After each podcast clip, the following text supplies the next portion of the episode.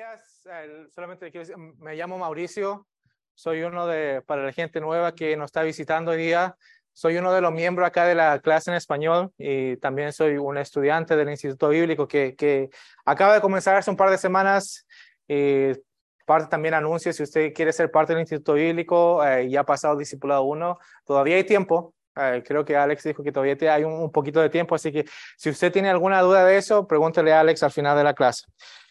Pero hoy día vamos a, entrar al libro de Hechos, a Hechos capítulo 2. Y como dijo nuestro pastor, fue, un, este es un libro bastante eh, complicado. Estuve bastante nervioso. Eh, yo sé que he predicado un par de veces anteriormente, pero no sé por qué esta vez me puse un poquito más nervioso de lo, de usual. Uh, pero bueno, gloria a Dios por eso. Y como le estaba diciendo antes, antes de que entremos al pasaje, quiero comentarle eh, algo, algo corto. Como dije anteriormente, este pasaje es muy controversial porque hay muchas cosas que se agregan, se quitan, se sacan fuera de contexto. Uh, pero uh, hoy día vamos a hablar lo que realmente lo que la Biblia nos dice. Uh, el martes pasado a los que estuvieron acá o a los que no estuvieron el martes en la, oración, eh, fue algo muy interesante de lo que nos habló nuestro pastor Sam, el, nuestro, el pastor de la iglesia principal. Uh, estuvo hablando algo acerca de, de, la humildad, de que cómo debemos como iglesia debemos ser humildes. A veces por el, dijo, a veces por el hecho de, de decir, hey, MBT, eh, nuestra iglesia uh, hace discípulos, nuestra iglesia envía misioneros, nuestra iglesia envía eh, a como que abre iglesias en otros lugares, en otras ciudades de los Estados Unidos, fuera del país. Es muy fácil tener un, por así decirlo, dijo, es muy fácil tener un corazón orgulloso por decirle, hey, yo soy de Midtown y decir y comparar a otras iglesias decir, hey, esta iglesia, mira, nosotros hacemos esto y esta iglesia no lo hace. Nosotros hacemos eso y esta otra iglesia no lo hace. Y no está aquí en la, pantalla, pero él nos llevó al, libro de Segunda de Corintias, de Segunda de Corintios, capítulo 10, versículo 12. Ahí solamente lo voy a leer, ahí no es necesario que lo busquen, pero dice, porque no nos atrevemos a contarnos ni a compararnos con algunos que se alaban a sí mismos. Pero ellos, midiéndose a sí mismos por sí mismos y comparándose consigo mismo, no son juiciosos. A lo que quiero, a lo que quiero llegar usted me puede preguntar, dice, bueno, ¿a qué, qué se refiere con eso? ¿De qué, ¿De qué está hablando? Cuando estaba haciendo este mensaje, a veces es muy, mucha gente o, o, o, estuve leyendo que se compara diciendo, hey, nuestra iglesia cree esto y la otra iglesia no cree esto. Como por así decirlo, una religión cree estas, tiene estas creencias y otras religiones tienen estas creencias. Es muy fácil el hecho de compararnos el uno con el otro. Es muy fácil compararnos a mi vecino con otro vecino, pero eso no es lo que Dios quiere. Hoy día en la mañana, hoy día en la mañana no vengo a decir MBT es eso, MBT es eso otro, nuestra iglesia es eso otro, o, o es más que otro. No. Eso no nos manda a Dios a hacer eso. Hoy día, como digo, es un pasaje muy complejo, y la idea no es el hecho de agredir quizás a otra congregación o a otro, sino que prácticamente lo que vamos a hacer esta mañana es abrir la palabra de Dios y, y mostrar qué es lo que realmente dice la palabra de Dios. Así que con eso en mente, oremos eh, antes de empezar. Señor Padre, te damos muchas gracias esta mañana por la oportunidad de venir acá, eh, de, de, venir a servirte, Padre, de venir a, a, estar como familias, eh, familia espiritual, Padre. Eh, gracias, Padre, por la oportunidad de que tenemos esa libertad de poder abrir tu palabra y, y, y Señor, eh, no tener ningún tipo de persecución en este país. Gracias, Padre, por esa libertad. Gracias por, eh, Dios, por tu palabra que nos das, que podemos, uh, Señor, edificarnos el unos con el otro, Padre, que, que es es con tu palabra, Señor, podemos crecer, Señor, como hermanos.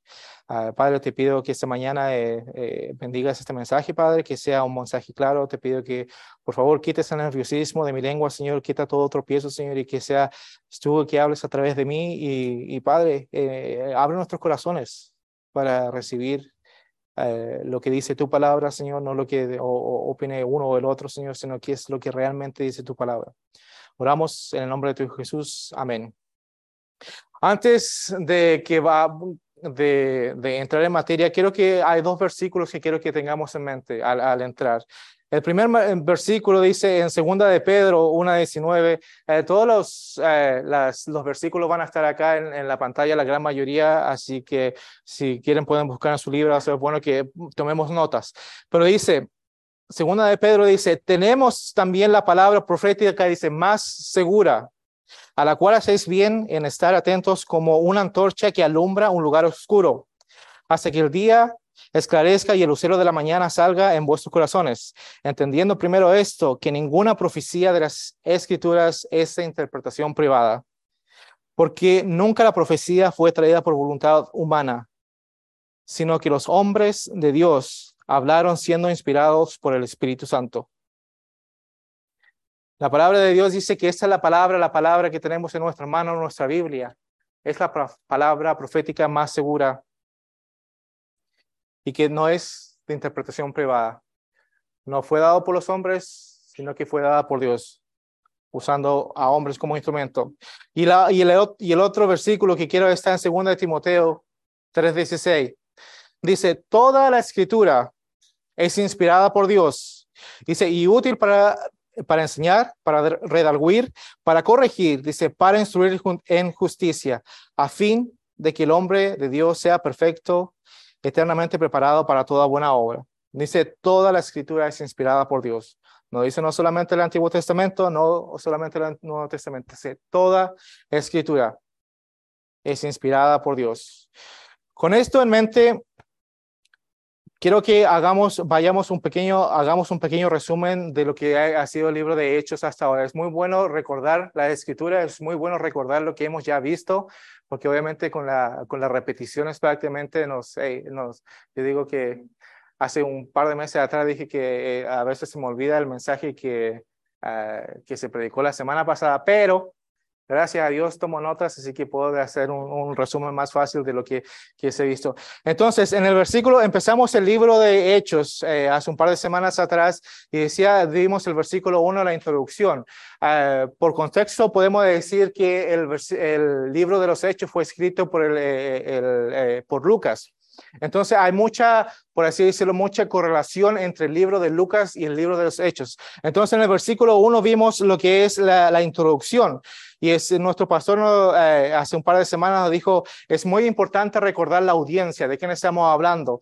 Entonces aquí Lucas está hablando, esto es un libro de historia está lleno de historia, está hablando, le está hablando acá a, Teófilo y el Teófilo le está contando, eh, le está contando cuáles fueron los sucesos, cuando fue la, resurrección de Cristo, la ascensión de Cristo y después qué es lo que hicieron los apóstoles. Entonces veamos este libro eh, en ese contexto como un libro de historia, como quien le está contando una historia a usted.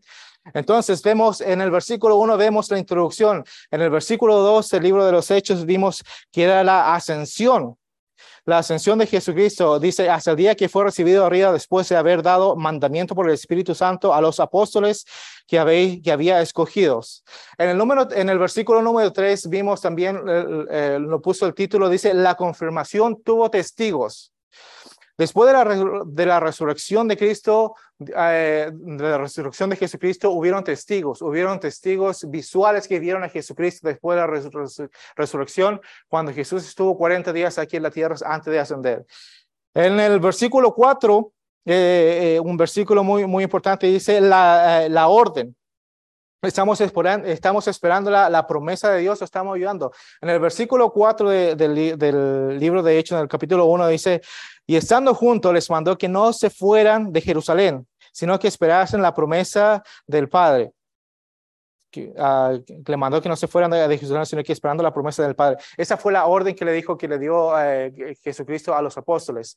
En el versículo en el versículo 5 vemos la promesa, la promesa que Dios le dio a, a, a, los apóstoles. En el versículo dice, cuando Juan ciertamente bautizó con agua, mas vosotros seréis bautizados con el Espíritu Santo dentro de muchos, de, no dentro de muchos días dentro de no muchos días. Esa es la promesa que Jesús le dijo a los discípulos, de que en, en, dentro de otro día más va a llegar el, Espíritu Santo. Y en el versículo del versículo 6 al versículo 11 fue cuando Alex esa semana, nos, cuando vemos, eh, nos predicó y nos vio la ascensión. Ahí nos, Alex nos retó con el hecho de decir, hey, tenga cuidado en sacar la, Biblia fuera de contexto. Tenemos que tener mucho cuidado en el hecho de decir que la Biblia en esa parte es cuando hay una carta que está escrita para una persona, no la puedo, no la puedo quitar yo eh, y, aplicarla a mi vida. Uh, ahí Alex nos, dio un ejemplo con eso. Y en el versículo 8 es el versículo clave que podemos ver del, del libro de los Hechos. Dice, pero recibiréis poder cuando haya venido sobre vosotros el Espíritu Santo, dice, y me seréis testigos en Jerusalén, en toda Judea, en toda Samaria y hasta lo último de la tierra. Ese es el versículo clave que es de todo, podemos decir, del libro de los Hechos. Del versículo 12 al versículo 14 vemos que es lo, el tema de la familia.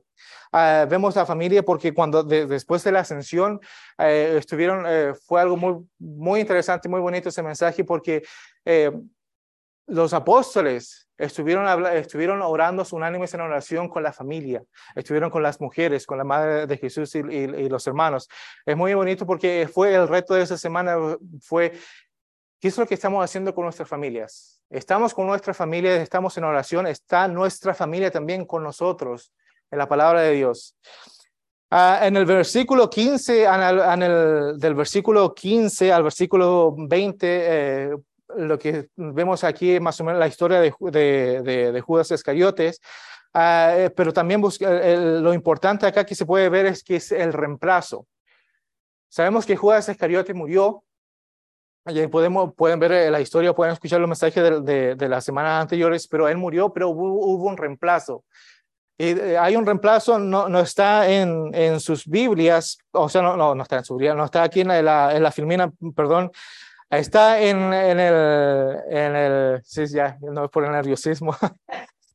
Pero vaya, eh, si usted puede buscar en, en, Mateo, porque aquí está la promesa de lo que le dice, esa es la razón porque ellos estaban buscando a, a la otra persona. Vayan a Mateo capítulo 19, no está acá la filmina, no, está en su Biblia, no la filmina. Mateo 19, versículo 27 y 28. Versículo 27 y 28 dice, entonces respondiendo Pedro le dijo, he aquí nosotros lo hemos dejado todo y te hemos seguido. ¿Qué pues tendremos? Y Jesús le dijo, de cierto os digo que en la regeneración, cuando el Hijo del Hombre se sienta en el trono de su gloria, vosotros me habéis seguido también, os sentaréis sobre, dice, doce tronos para jugar a las doce tribus de Israel. Dice, doce tronos. Hacia, hacia el 28. Entonces, esa es la razón, esa es la promesa que, que, Jesús le dice, que van a haber doce tronos. Entonces, Pedro también vio la necesidad que necesitamos, hey, Ah, solamente somos 11, necesitamos a una, a una persona más. Y también es, es bastante interesante el reto que nos, que nos dio nuestro pastor esa, esa semana, es decir, hey, nadie es, es esencial. Cualquier persona puede reemplazarle, cualquier persona puede tomar esa silla, nadie es esencial eh, en esto. Dios va a hacer su obra, Dios va a hacer lo que tenga que hacer con usted o sin usted. Entonces, le digo, entonces, en, ese contexto, ese, ¿vamos a seguir la voluntad de Dios o no? Y el último, eh, el, último la, el último pasaje antes de entrar es, vimos la necesidad de reconocer a otros la necesidad de reconocer a otros. Ahí fue cuando eh, prácticamente los apóstoles escogieron a Matías y, es, y, nos dio el reto también nuestro pastor la semana pasada, el hecho de reconocer a otros es importante, reconocer a los otros eh, hermanos en Cristo. Dice, la, la obra no depende de unos cuantos, sino más bien de todos nosotros. Con eso en mente, con eso en resumen, vamos al libro de los Hechos. Eh, vamos a ir uno, eh, un versículo, vamos a ver solamente los cuatro primeros versículos del libro de los Hechos. Y vamos a, vayamos al libro de Hechos, el capítulo 2, versículo 1. Dice, cuando llegó el día del Pentecostés, dicen, estaban todos unánimes juntos. Primero que nada, quiero que reconozcamos la audiencia aquí de lo que se está presentando. En el libro, como le dije desde un principio, el libro de los Hechos es un libro histórico. Es, por así decirlo, como que se están contando una historia. Y es muy importante que no sacar los contextos de, de, quién se está hablando, a, a qué persona se está dirigiendo los primeros capítulos. Lo que vemos ah, del, eh, primero es Lucas diciéndole a Teófilo qué es lo que sucedió en el transcurso de la ascensión a los pocos años de la, eh, de la ascensión de Cristo hasta después un par de años después de la muerte de Jesucristo. Entonces, en el hecho, en Hechos capítulo 1, vamos a ver la audiencia, dice, en Hechos capítulo 1, versículo 2, dice, hasta el día en que fue recibido arriba, después de haber dado mandamiento por el Espíritu a los apóstoles, dice, dice, a los apóstoles que habían escogido. En el versículo 13 dice, y entrando eh, subieron al aposento alto donde moraba Pedro y Jacobo, Juan, Andrés, Felipe, Tomás, Bartolomé, Mateo, Jacobo, hijo de Alfeo, Simón el celote y Judas, hermano de Jacobo. ¿De quiénes son están hablando? De los apóstoles. Están nombrando los apóstoles. En el versículo 26 del primer capítulo de Hechos dice, y echaron suerte y la suerte cayó sobre Matías y fue contado con los once apóstoles. Entonces, en el primer capítulo, en el capítulo 2, cuando entramos en este contexto, primeramente estamos hablando eh, de los apóstoles. Es, ese prácticamente el contexto, hablando solamente de los apóstoles. Nótese que en el versículo 2, y aquí vamos a entrar un poquito más práctico, dice unánimes juntos. ¿Qué cree que significa unánimes juntos? O sea, ¿O cómo puede ser unidos juntos? Como que no, no, no, no, no, no da como que mucho. Todo junto. Eh, eh, o como menos pensamiento. Eh, física y espiritualmente. Lo digo con el mismo proceso, exactamente. porque a veces, le digo, yo sé que toda la mayoría aquí estamos casados, todos hemos tenido pareja, y hay veces cuando estamos en algún tipo de conflicto con mi esposa, estamos unidos, pero no juntos. No sé si me entienden. ¿Sí? ¿Tiene sentido eso? Estamos unidos, estamos en la misma casa, estamos así como conversando, pero cuando siempre hay, hay un pequeño... ¿ah? Ese yo lo entiendo. A uno lo entiende todos los días, a otro no. sí, yo sé, todos tenemos problemas, y yo creo que eh, por eso eh, a veces el hecho, a veces estamos unidos, pero no juntos. Y acá es muy bonito cuando en el versículo, en el versículo dice, están unidos y están juntos. No solamente están unidos en un lugar, no solamente estaban unidos en esa casa, sino que también estaban juntos, juntos espiritualmente. Y la pregunta es, a veces nosotros acá como clase llegamos acá a este edificio, estamos en este, en, este salón grande, encerrados, y a veces estamos así bien juntos, pero estamos unidos espiritualmente. Estamos unidos espiritualmente con la persona que está al lado, con la persona que está atrás, con la persona que está al frente. Eso es muy importante. Es muy importante porque la, la, la Biblia, los apóstoles entendieron este concepto. Uh, me recuerdo hace un par de semanas también que nuestro pastor que dijo que a veces cuando en el hecho de tomar las decisiones, 99 por 99.999% decía que él no estaba de acuerdo con las decisiones que a veces tomaban los pastores, pero a pesar del hecho de estar ahí en desacuerdo, él estaba, él estaba prácticamente juntos con los otros pastores espiritualmente. Y el reto le digo, oye hermanos, estamos, nosotros podemos estar juntos acá unidos, pero tenemos esa, esa unidad espiritual el unos con otro, lo tenemos con los, unos con otros.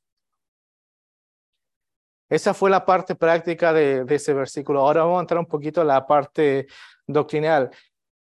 Dice el día um, del Pentecostés. ¿Qué es el Pentecostés? ¿Qué es el Pentecostés? Dice, el Pentecostés prácticamente son una de las siete fiestas que se ve en el, en el libro de Levíticos. Así que si usted está, toma notas en su, en su Biblia o toma notas ahí en el, eh, ponga el capítulo 2, versículo 1 del Pentecostés, Levítico 23 del 444. Pero para ser un poquito más específico, ponga Levíticos 23, versículo 16 y 17, o del 15 y 17. Entonces, ¿qué es lo que significa? veamos que esta palabra que es el Pentecostés. El Pentecostés significa 50. eh, literalmente significa 50. Siete, siete veces, siete siete es más uno. Eh, acordemos que la Biblia nos habla mucho del, del número siete. Es una fiesta de acción de gracias después de la primicia. Primero viene la, fiesta de las Pascuas, luego viene la, fiesta de los panes y levaduras. Ah, no, sí. Y después viene la, fiesta ah, de los primeros frutos y después viene la fiesta del Pentecostés. Entonces, esta fiesta es una de las, es como de acción de gracias por las primicias que se hicieron en la cosecha en el Antiguo Testamento. Ah, ¿Qué es lo que estamos hablando? O sea, la fiesta del Pentecostés. ¿Qué es la del Pentecostés? ¿A quién está dirigida esa fiesta? Así en contexto simple. Al pueblo de Dios estaba dirigida a los judíos primeramente. De eso viene la, la, la, la fiesta del Pentecostés. La, fiesta del Pentecostés es siempre el domingo, el día después del reposo. Eso lo podemos ver en Levítico 23, 16. no puse todas las suminas acá porque eh, por un tema de tiempo, así que se puede tomar notas ahí y ponerlo quizás en su Biblia o su nota. Es muy bueno seguir tomar notas porque así nos recordamos de los mensajes anteriores. Y la única fiesta, y, algo muy interesante que la fiesta del, del, eh, eh, de la fiesta del Pentecostés, uh, que es, aquí es un poquito algo más profético, es la única fiesta que usó la levadura en sus ofrendas.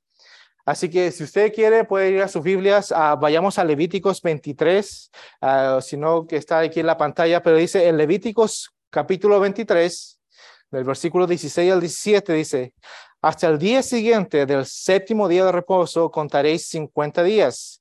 Entonces ofreceréis el nuevo grano a Jehová.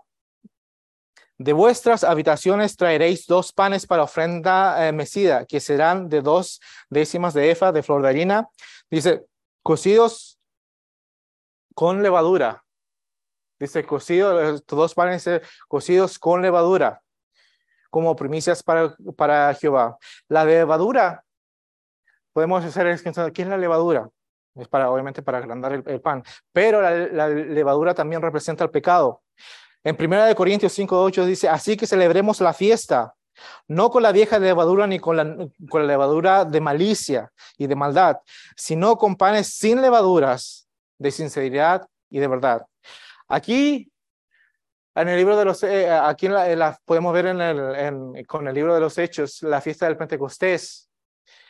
Podemos ver la parte profética, aquí es lo que se refiere para nosotros. Dice, los dos panes que se habla en Levítico eh, del versículo 16 representan a los judíos y a los gentiles porque los gentiles es como que la nación que obviamente después eh, eh, Cristo va, estuvo lidiando, pero primeramente es con los judíos y después con los gentiles, como uno. Fueron dos panes, son dos panes que, prácticamente son uno. Ahora estamos en, en, la época de la gracia. Entonces son dos panes como uno, los judíos y los gentiles. Son a través de la ofrenda de Cristo. La fiesta del Pentecostés amplía la venida del, Espíritu Santo. Esa es otra característica ah, de esta la fiesta del Pentecostés. Entonces, hasta ahí está algo claro, muy confuso, ¿todo bien? ¿Todo bien? ¿Sí? Ok. Entonces, vemos primeramente en el, versículo, en el versículo 1 eh, del, eh, en el versículo 1 del capítulo 2 de los Hechos, dice, cuando llegó el día del Pentecostés, estaban todos unánimes.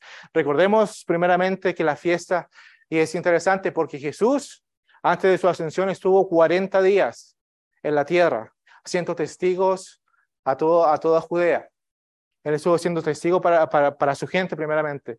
Después, cuando él estuvo en la ascensión, dice, espere un par de días en el versículo, en el versículo 8, si no me equivoco, dice, espere un par de, en un par de días más, en un, poco de días más va a, llegar, eh, va a llegar el Espíritu Santo. Entonces, el Pentecostés Está, como bien está bien alineado el Pentecostés, son 50 días, después eh, son 70 veces, 7 veces 7 más 1, que siempre se celebra el domingo. Entonces ahí está bien alineado de los días que estuvo de la resurrección, que fue la, la, la, Pascua, de, como uno se, se refiere a la Pascua, está la resurrección, estuvo los 40 días, Después de los 40 días, eh, él estuvo con prácticamente eh, eh, la fiesta de los panes y levaduras, porque Cristo prácticamente después de la resurrección, Él estuvo con nosotros o estuvo en la tierra sin pecado, es la sin levadura, y después la fiesta de las primicias, cuando Él ascendió, se, se refiere con el tema de la resurrección. Y después de eso, Después de esos 40 días, más otros 10 días, y solo 50, que se refiere el, el Pentecostés, fue cuando llegó el Espíritu Santo. Esa fue la promesa que le dio Jesucristo a los apóstoles. después de 50 días estuvo ahí con, ellos. Ah, entonces esperaron, estuvieron ahí justo la promesa cuando Jesús eh, les había prometido, pero también eh, eh, recordamos en el versículo 1 que estaban todos unánimes juntos. Eso es muy importante. Estaban unánimes juntos, unos con otros. Pasemos al versículo 2. Y aquí se pone también interesante. Dice, y de repente vino del cielo un estruendo como de un viento recio que soplaba, el cual llenó toda la casa donde estaban sentados. Recordemos nuevamente que aquí estamos hablando de los apóstoles primeramente.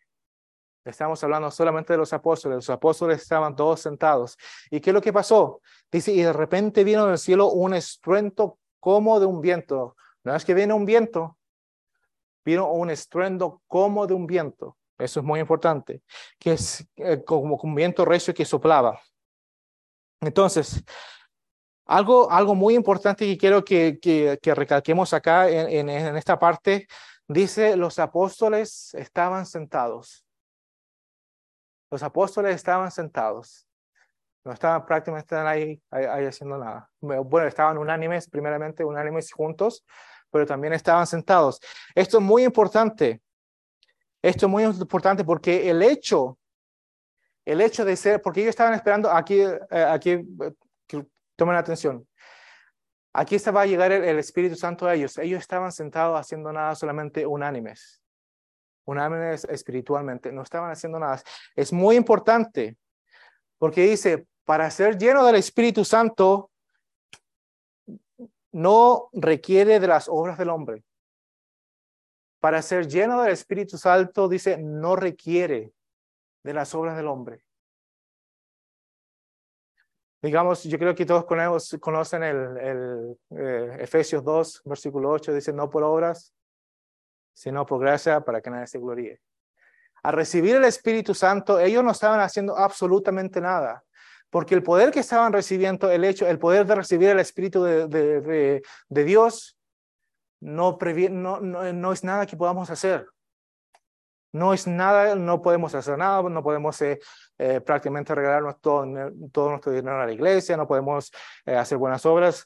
Eso no nos va a llenar, el, no nos va a llegar el Espíritu Santo para nosotros. Porque es un regalo de Dios. No es un regalo del pastor, no es un regalo de los hombres. Es un regalo de Dios, viene de Dios. Por eso los apóstoles, dice, estaban sentados. Estaban unánimes, sentados. Juan eh, describe al Espíritu Santo en Juan 3.8, dice, el viento sopla, dice, el viento sopla de donde quiere y oye sus sonidos, mas ni sabe de dónde viene ni de dónde va. Así es todo aquel que es nacido del Espíritu.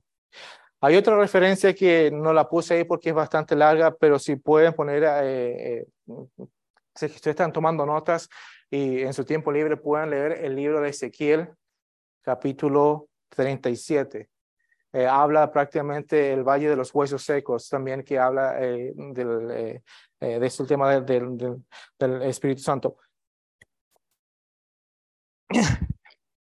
Eh, nuevamente, primeramente, eh, otra, otra característica o algo muy interesante de este versículo 2 de los Hechos dice, ellos escucharon el estruendo.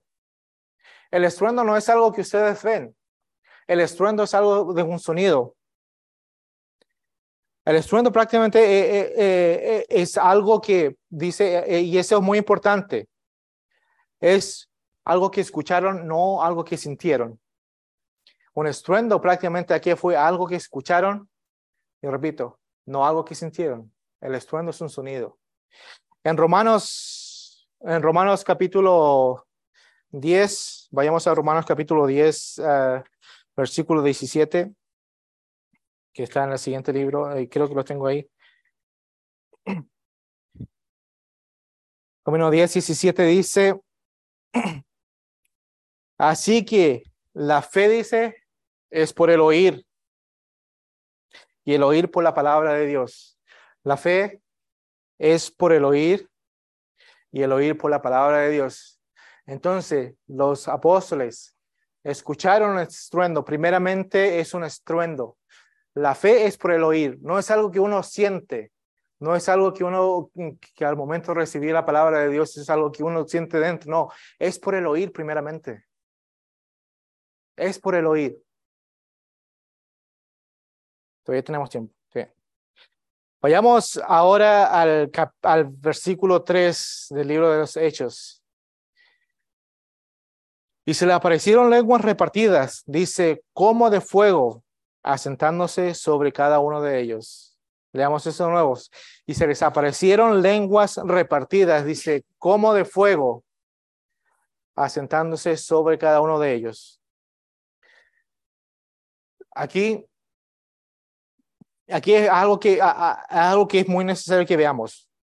Muchas veces, recordemos que el, libro de Hechos es un libro de transición. Estamos viendo cómo Jesucristo estaba lidiando con, eh, está lidiando ahora con, los apóstoles, pero antiguamente Jesucristo desde Génesis, podemos ver todavía hasta, eh, hasta más o menos el libro de, de, los Hechos, ah, está prácticamente Jesucristo está tratando todavía de lidiar con su gente. Entonces, queremos, quiero ver que e, este cuadro, quiero ver eh, muchas veces en el Antiguo Testamento se muestra Jesucristo o el Espíritu de Dios se muestra como, como, como llamas, en forma de llamas, en forma de, de, de flamas prácticamente. En Génesis, y creo que lo tengo aquí también, en, Génesis 17, 15, 17, y eso lo pueden tomar, eh, no, no, creo que no, no lo tengo ahí, lo siento, pero en Génesis 15, 17 lo pueden tomar ahí como referencia. 15, 17 dice, en, ahí se, se, muestra como una antorcha a los animales del arca. Cuando no estás viendo las arcas, hay como una antorcha de fuego que es prácticamente el Espíritu de Dios que está guiando a, a, los animales. En, el, en Éxodo hay, hay muchas referencias también. En Éxodo del capítulo 3, del 2 al 6, dice, cuando Dios habla a Moisés en medio de una zarza que está en llamas, Ahí está, hay otra forma de cómo eh, Dios, el Espíritu de Dios, se presentaba prácticamente a su pueblo en forma de llamas. En Éxodo 13, del 21 al 22, cuando los, eh, prácticamente el, pueblo de Dios estaba, estaba saliendo de, de eh, prácticamente estaba saliendo de Egipto, estaba saliendo de la tierra del pecado, Jesús, o sea, Jesús, Dios lo estaba guiando a ellos durante la noche como una antorcha de, como una antorcha de llama. Eso lo estaba guiando. En el, uh, después eh, está en Éxodo 19 del, del, 18. Ponga ahí 19, 18. Dijo, cuando Dios baja al monte de Sinaí, cuando eh, iba, le iba a dar las, uh, la ley a Moisés, cuando Dios baja del monte de Sinaí, también eh, hay una representación de las llamas o del fuego. Y en Éxodo 40, 38 también dice el fuego sobre el tabernáculo. Lo podemos ver en el Antiguo Testamento.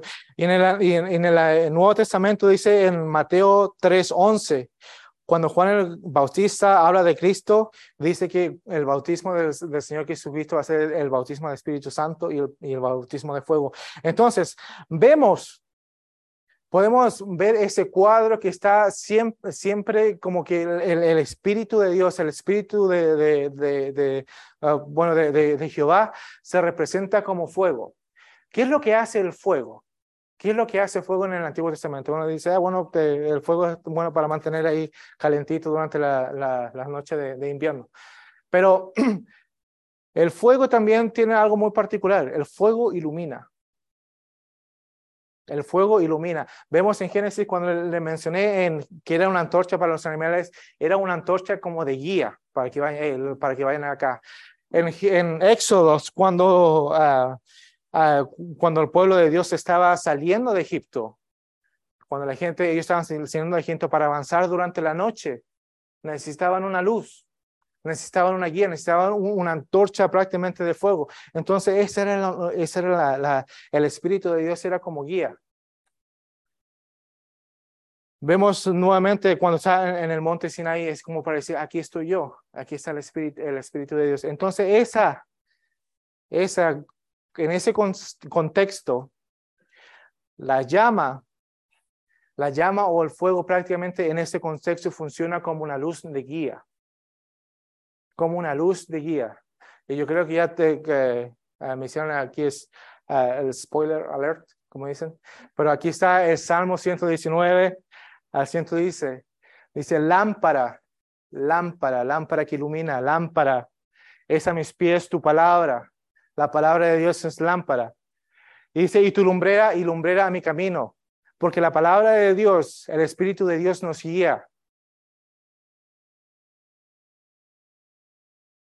Y en el otro, en el otro versículo que tengo de, eh, en el Nuevo Testamento está en, Primera Tesalonicenses 5 del 2 al 9.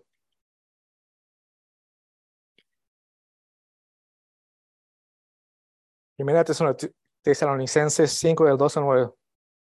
Dice, porque vosotros sabéis perfectamente que el día del Señor vendrá como, así como ladrón en la noche, que cuando digan paz y seguridad, entonces vendrá sobre ellos destrucción repentina, como los dolores a la mujer encinta y no escaparán. Dice, más vosotros, hermanos, dice, no estéis en tiniebla, porque aquel día os sorprenderá, eh, sorprenderá como ladrón, porque todos vosotros, dice, sois hijos de la luz del día.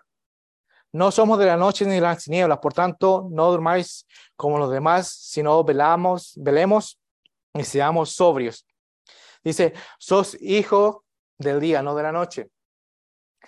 Podemos hacerlo esto bien, bien práctico.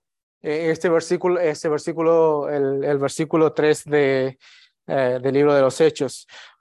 Porque dice el versículo 3 para, para y se les aparecieron lenguas repartidas como el fuego asentándose sobre cada uno de ellos.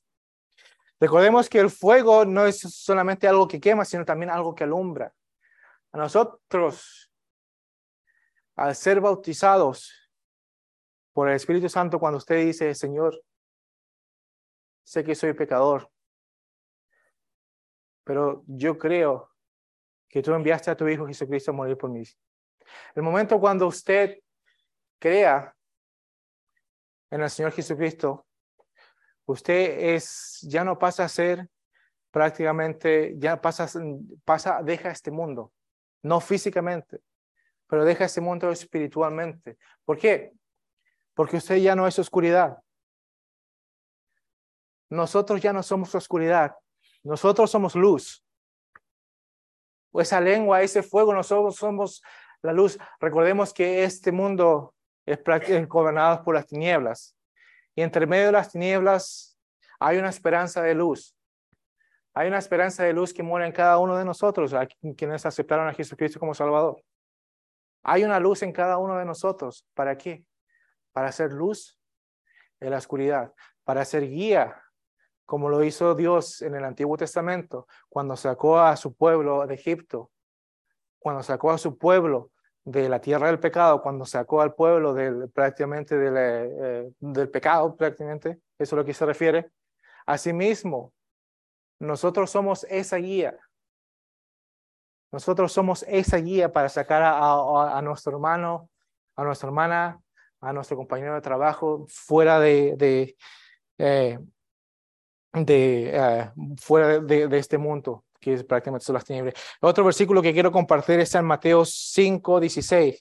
Dice, así al hombre vuestra luz delante de los hombres, para que vean vuestras obras y glorifiquen a vuestro Padre que está en los cielos. Y en Efesios 5, 8 también otra referencia, que en otro tiempo dice, eras tinieblas, mas ahora sois luz en el Señor. Dice, andad como hijos de luz. Dice, andad como hijos de luz. Hermanos, estamos apagando la luz que Dios nos dio. La estamos apagando, la estamos escondiendo. Hay una canción de niños que habla prácticamente de la luz, no la dejes apagar. Yo no la canto porque no tengo buena voz, si no la cantaría. Pero en 1 Tesalonicenses 5:19 dice, no apaguéis al Espíritu. No apaguéis al Espíritu, no apagues la luz, no apagues el fuego no lo apagues. El último, el último versículo, el último versículo ya todavía nos queda tiempo, así que yo creo que voy a terminar justo a tiempo. El último versículo de Hechos le puse como título La señal. Y dice en Hechos 2, 4, dice, y fueron todos llenos del Espíritu Santo y comenzaron a hablar en otras lenguas según el Espíritu le daba que hablasen. Podemos ver que el Espíritu Santo, más o menos hablando acá un poquito de contexto, el Espíritu Santo ha estado presente desde el comienzo. Acordémonos que en, el, Génesis 1, en Génesis 1, no recuerdo muy bien el versículo, pero dice que el Espíritu de Dios, dice, se movía por la faz de las aguas. El Espíritu de Dios en el Antiguo Testamento moraba en el tabernáculo. El Espíritu de Dios estaba en la vida de Cristo. Digamos, en el Antiguo Testamento, cuando digo, cuando el Espíritu de Dios moraba en el tabernáculo, tabernáculo no moraba permanentemente, sino que, que iba y venía. No era que se quedaba todo el tiempo aquí. Acá en Hechos 4, el Espíritu de Dios o el Espíritu Santo ya viene a morar a la vida del cristiano o a la vida aquí en este contexto, en la vida de los apóstoles de manera permanente. No era que voy a venir por un ratito, después me voy. No, era de una manera permanente. Esa fue la señal a los, apóstoles. La promesa hecha por Cristo eh, es esta. Ah, vayamos a Juan 15, 26 27. Dice, por cuando venga el consolador a quien yo os enviaré del Padre, el Espíritu de la verdad, el cual procede del Padre, dice, Él dará testimonio acerca de mí. Y vosotros daréis testimonio también, porque habéis estado conmigo desde el principio.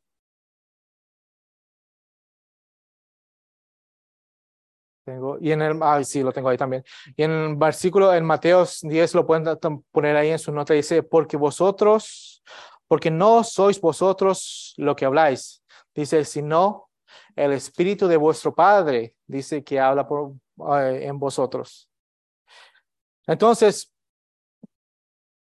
yo sé que este, este versículo, el versículo 4, puede ser un poquito, eh, un poquito controversial, algo complicado, pero recordemos también que esto, esto era una señal para los judíos. Esta señal, el hecho de hablar en lenguas era para, eh, para, para, para los judíos.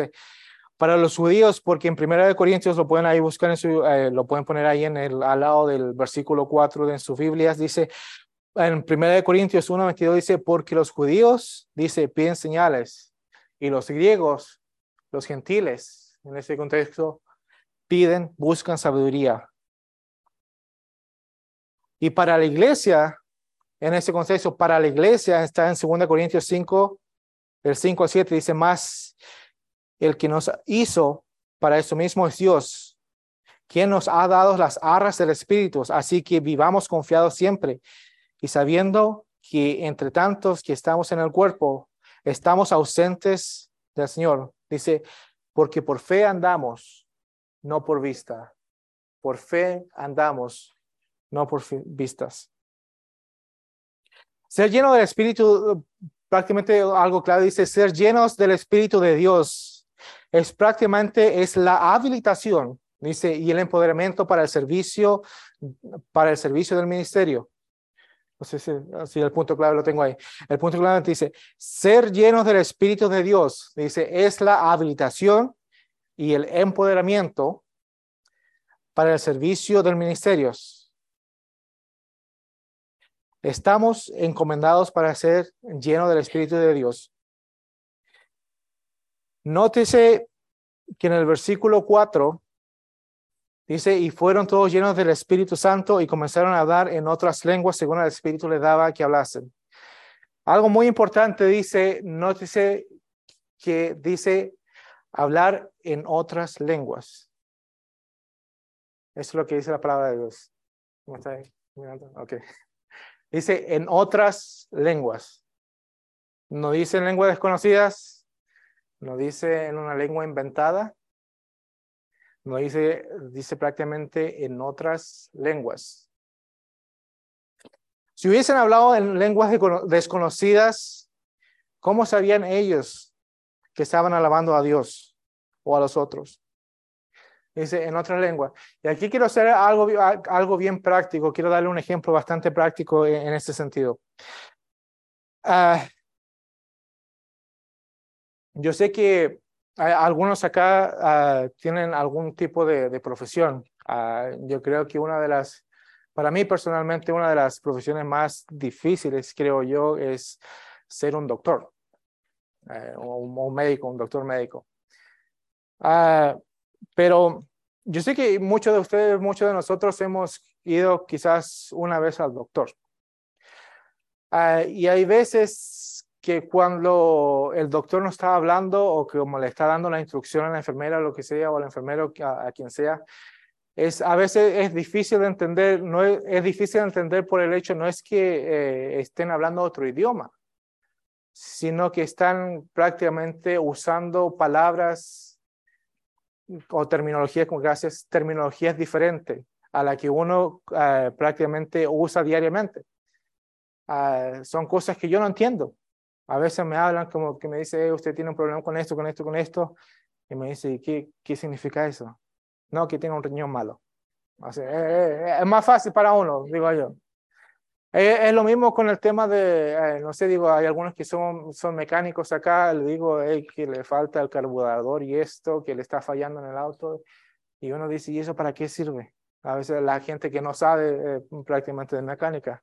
Ah, y podemos ir así eh, prácticamente en, en dando ejemplos de, esa, de esa materia. O sea, no es que estaban hablando otro idioma no es que estaban hablando, es, es, podemos ver como ese mismo ejemplo, es, e, e, e, es esa, eh, esa terminología que a veces es, es, es difícil de entender. Hablar de Cristo. Hablar de Cristo hoy en día a una persona desconocida, hablar de Cristo es una locura. Hoy en día para mucha gente. Es una locura.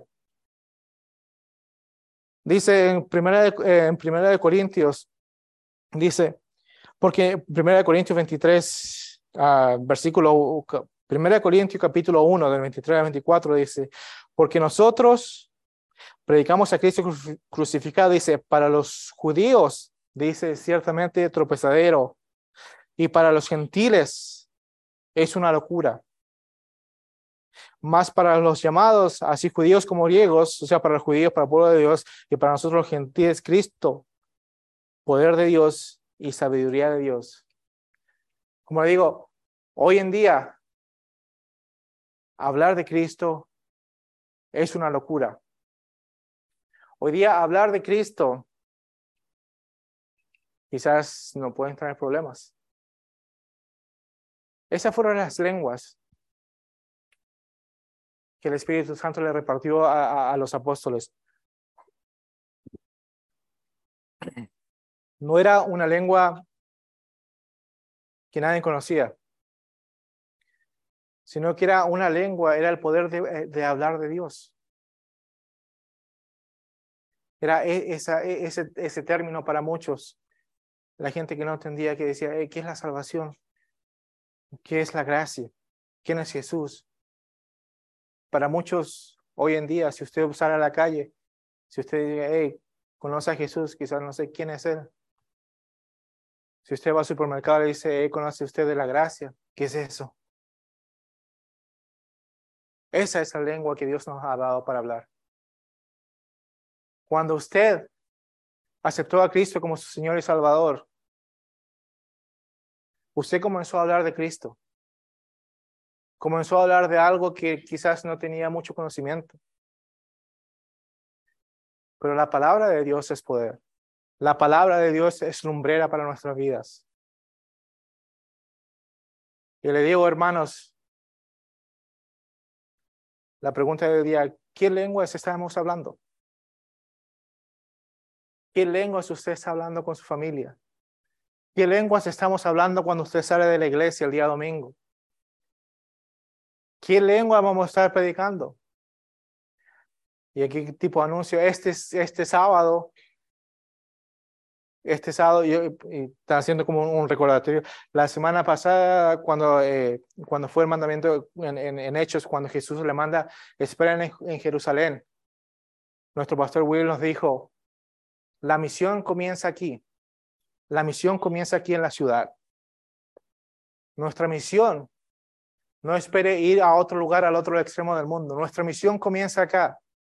Este sábado tenemos el privilegio de ir a evangelizar las calles.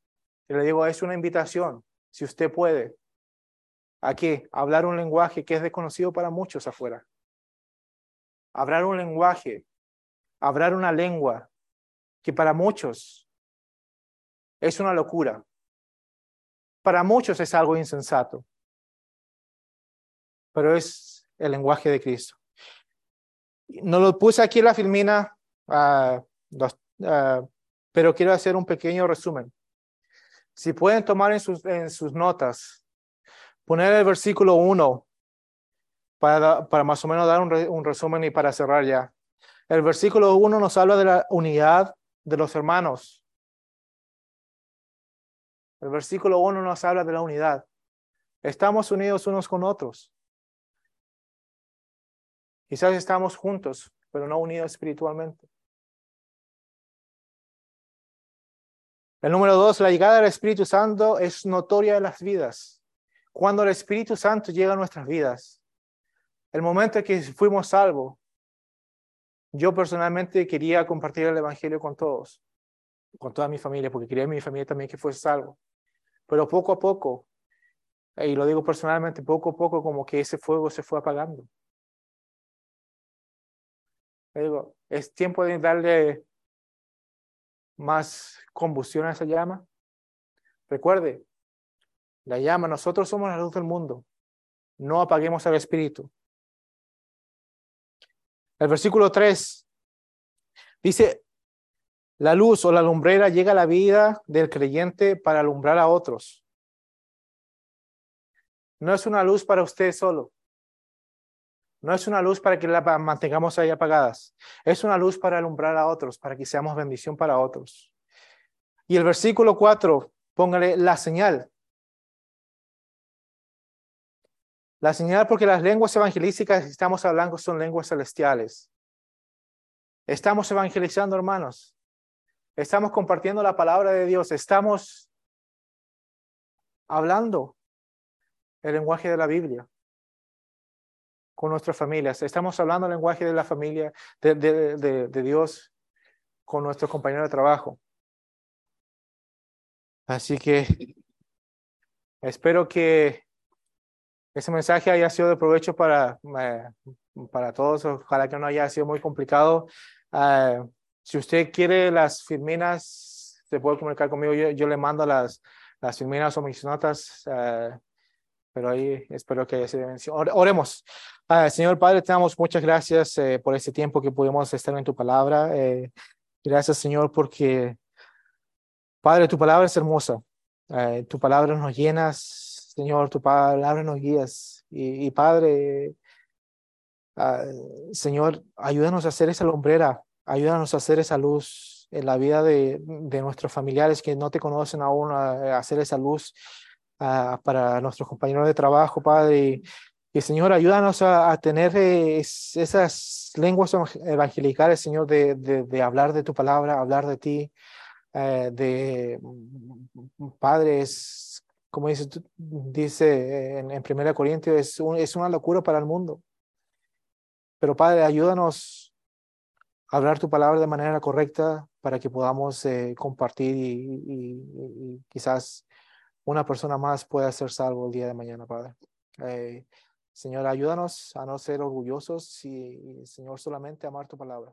Oramos en el nombre de Jesús. Amén.